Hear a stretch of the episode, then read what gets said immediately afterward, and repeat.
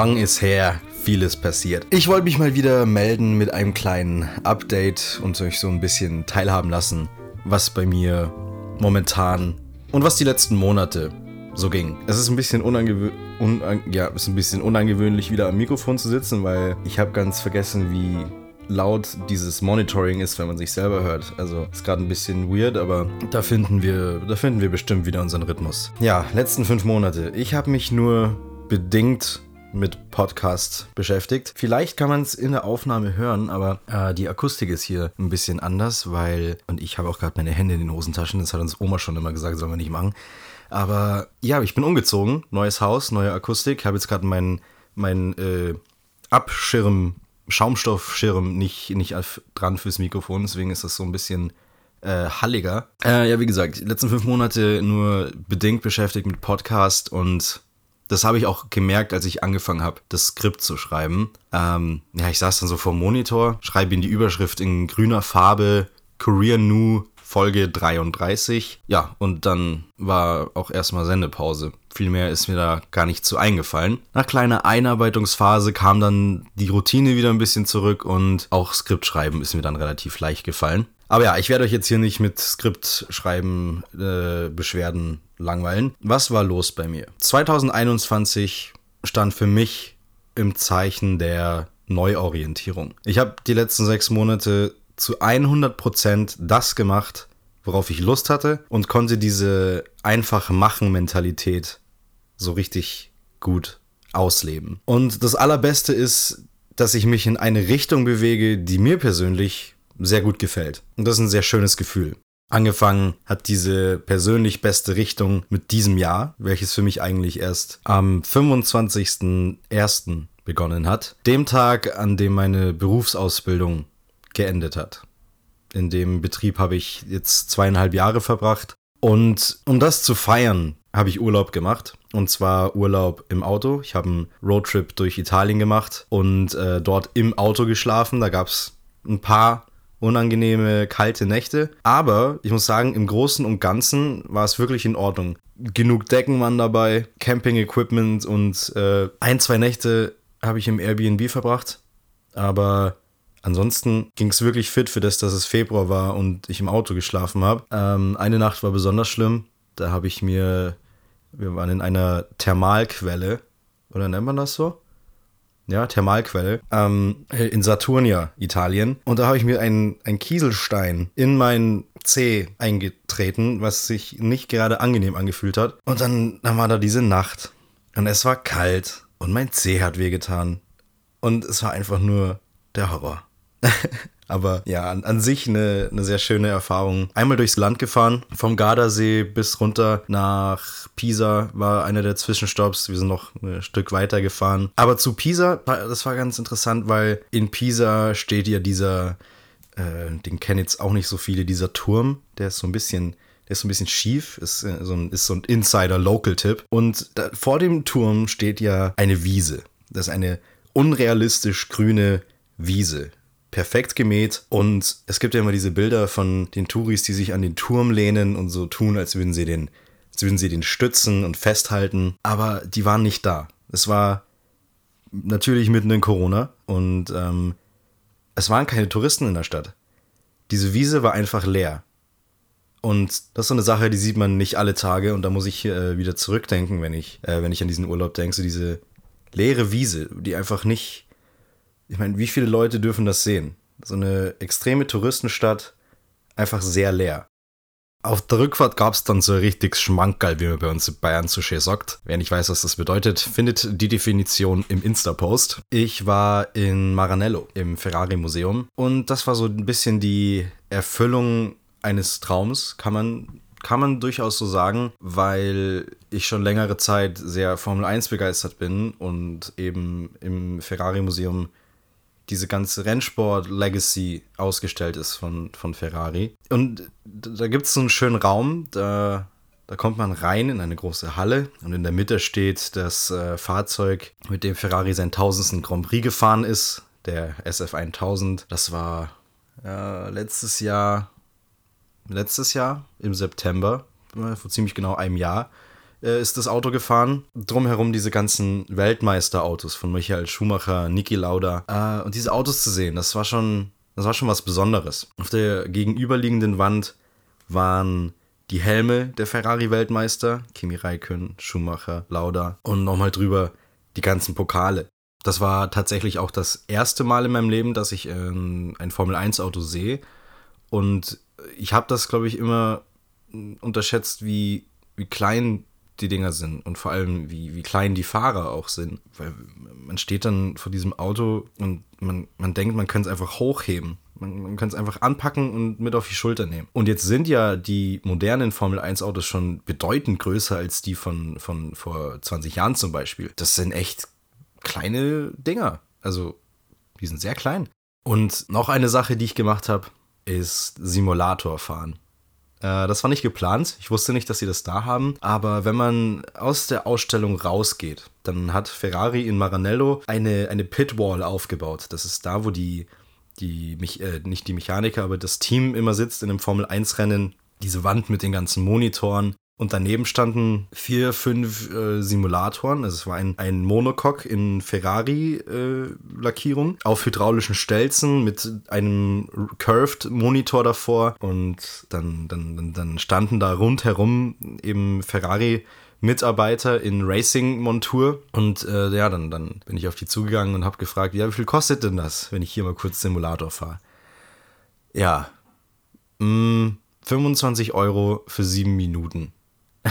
War also sauteuer, aber das, ist, das konnte ich mir eigentlich nicht nehmen lassen. Ja, habe ich dann gemacht und äh, wegen Corona musste man sich so hier diese OP, diese blauen OP-Handschuhe anziehen. Und das war nochmal so ein extra äh, Racing-Feeling, weil man kam sich vor, als würde man jetzt gerade Rennhandschuhe anziehen. Und dann setzt du dich eben in, in diesen Simulator rein. Das ist ja so, wenn du im Formel-1-Auto sitzt, sind deine Hände auf der gleichen Höhe wie deine Knie weil du liegst fast drin und dann, dann sitzt du dich rein, äh, richtest noch deine Rennhandschuhe zurecht und der Mechaniker quasi steckt das Lenkrad ein und du siehst schon die, die Auswahl, welche Strecke du fahren wirst und es ist ein sehr interessantes Gefühl auf jeden Fall. Und ja, dann, dann, dann gibt es so einen kleinen Loading-Screen, nachdem man die Strecke ausgewählt hat. Ja, dann wird man nervös weil dann wird man tatsächlich ein bisschen nervös, weil man sitzt da drin und ist vollkommen ready loszufahren und dir wird davor gesagt, dieses Ding wackelt sehr stark.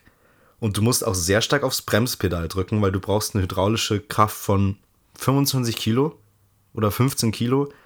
Ähm, das ist relativ realistisch. Ja, und dann, dann fahre ich los und das ganze Ding fängt an zu wackeln und das Lenkrad bewegt sich und alles lebt in diesem Simulator. Bremsen unfassbar schwierig. Ich muss mich so ans Gaspedal, äh, ans Bremspedal ranziehen förmlich, um überhaupt äh, Bremskraft entwickeln zu können. War auf jeden Fall mega spaßig. Und obwohl man sich natürlich nicht fortbewegt, hat man das Gefühl, man peitscht gerade mit 300 km/h über die Rennstrecke und äh, wahnsinnig gutes Gefühl.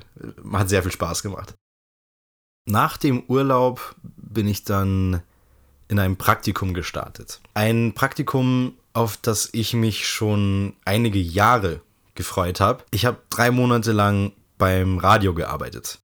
Die prägnanteste Erinnerung aus der Zeit ist der Moment, als ich das erste Mal in der Live-Sendeassistenz war. Die Aufgaben dort sind im Prinzip das Unterstützen der Moderatoren während der Sendung und Kontakt halten mit Hörern, die sich bei uns melden und die dann womöglich auch zu den Moderatoren in die Sendung durchstellen. In dem Sender, in dem ich war, bei Radio Top FM in Fürstenfeldbruck, befand sich die Redaktion eine Treppe entfernt vom Studio. Ich weiß noch, als ich das erste Mal hochgegangen bin, dann hing dort dieses rote On-Air-Schild und ich habe den Moderator bei offener Tür gesehen, wie er seine Sendung fährt.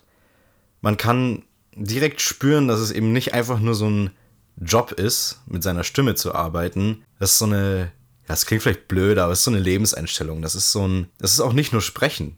Die, die, die hampeln in dem Studio rum wie, wie, wie Hochseilakrobaten, weil, weil das ein, ein, ein sehr lebhafter Beruf ist. Du brauchst zum Reden deinen ganzen Körper und äh, das sind Profis, das merkt man natürlich, sonst wären sie nicht da, wo sie sind. Man möchte dieses Gefühl, das man selbst hinter Mikrofon hat, auf die Leute übertragen.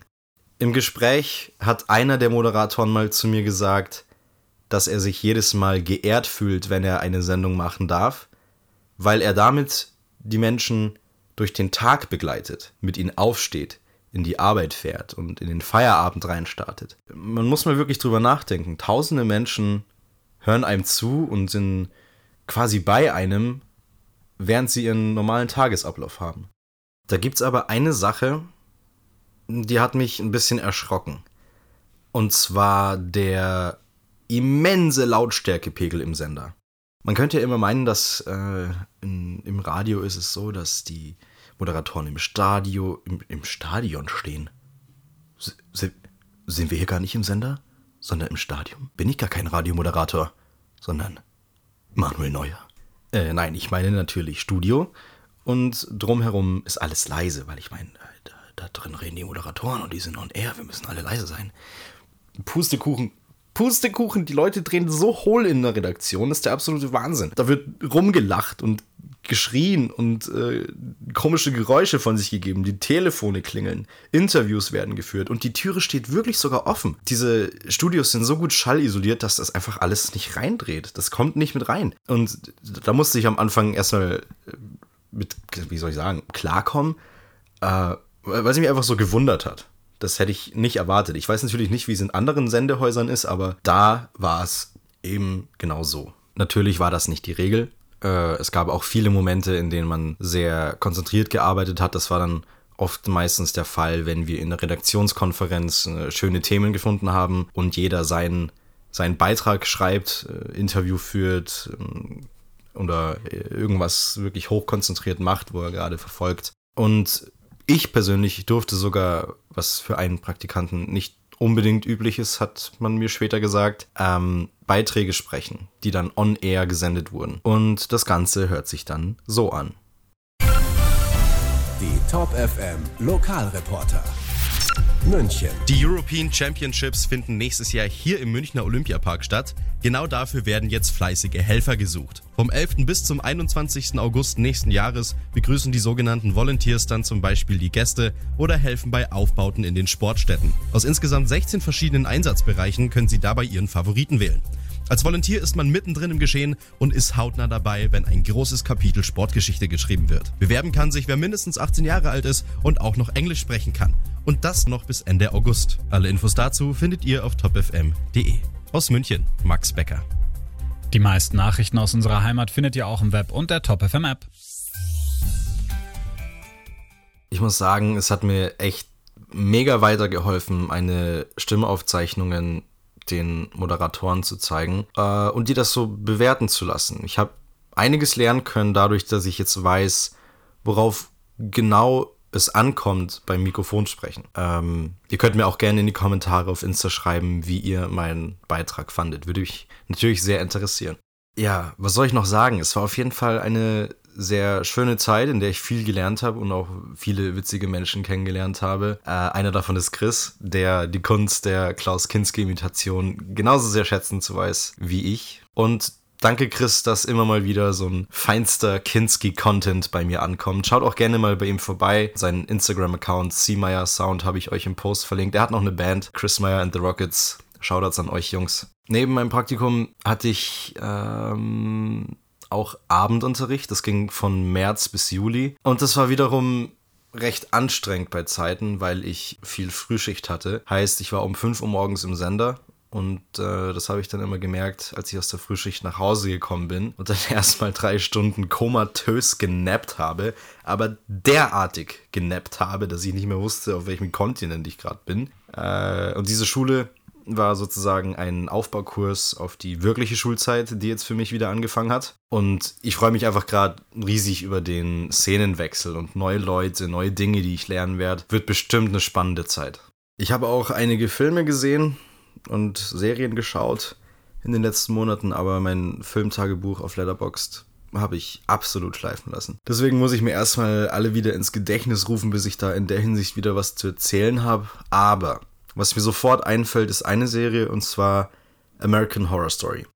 Da spreche ich vielleicht zu einem späteren Zeitpunkt nochmal genauer drüber, aber die hat es mir echt angetan. Normalerweise würde ich sagen, schaut euch einen Trailer an, aber ich glaube, die bringen euch bei der Serie nicht wirklich weiter. Die fand ich immer sehr nichtssagend. und da jede Staffel eine andere Grundstory hat, aber tausend Abzweigungen nimmt, sodass dann mit einer ganz anderen Story die Staffel beendet, als sie eigentlich angefangen hat, wird der Trailer da, wie gesagt, keine große Hilfe sein. Ja, viel mehr habe ich jetzt gerade aus dem Stegreif auch gar nicht zu sagen. Ich wollte nur mal wieder ein Hallöle in den Raum reinwerfen, Ganz regelmäßig werde ich noch nicht wieder hochladen, dafür reicht es leider zeittechnisch noch nicht, aber ich gebe mir Mühe, mich immer mal wieder bei euch zu melden. Bevor ich mich vorerst wieder verabschiede, lasse ich euch noch eine Playlist da mit meinen Top-Songs der letzten Monate. Den Einstieg macht Es geht eine Träne auf Reisen aus dem deutschen Film Der goldene Handschuh. Den habe ich vor rund drei Monaten angeschaut und wer den gesehen hat, der weiß, dass Der goldene Handschuh, fand ich zumindest, ein ganz grober Fall von Geruchsfernsehen war. Und über den werde ich bestimmt auch nochmal sprechen. Und gemäß dem Titel der heutigen Folge, der Alltime Classic von Udo Jürgens. Hallo, ich bin's.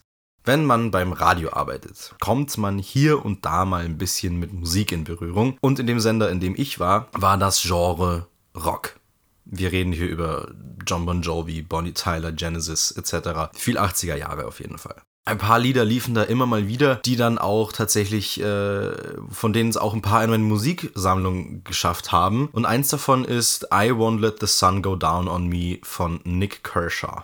Up next ein Track, der in letzter Zeit meine Gedanken begleitet und oft im Auto läuft.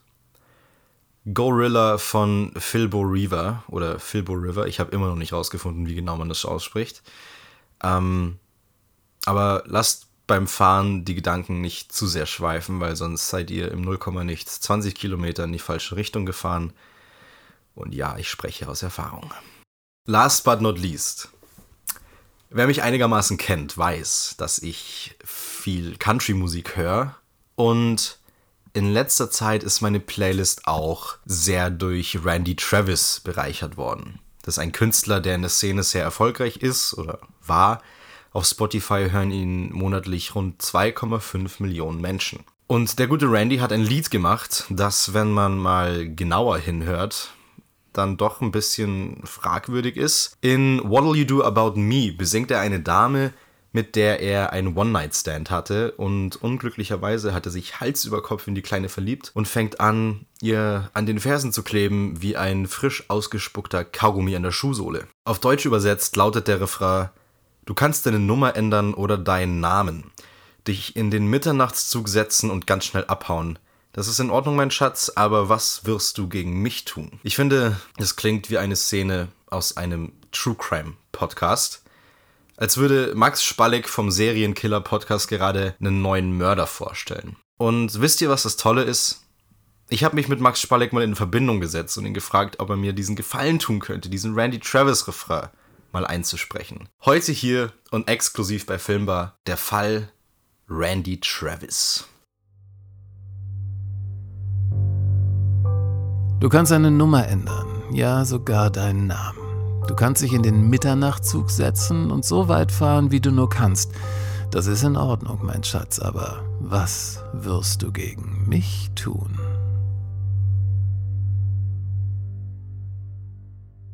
Ja, so viel von meiner Seite. Danke nochmal an Max Spalleck für diese wunderschöne kleine Sprecheinlage. Und ganz liebe Grüße an alle Leute, die ich in den letzten Monaten kennengelernt oder verloren habe.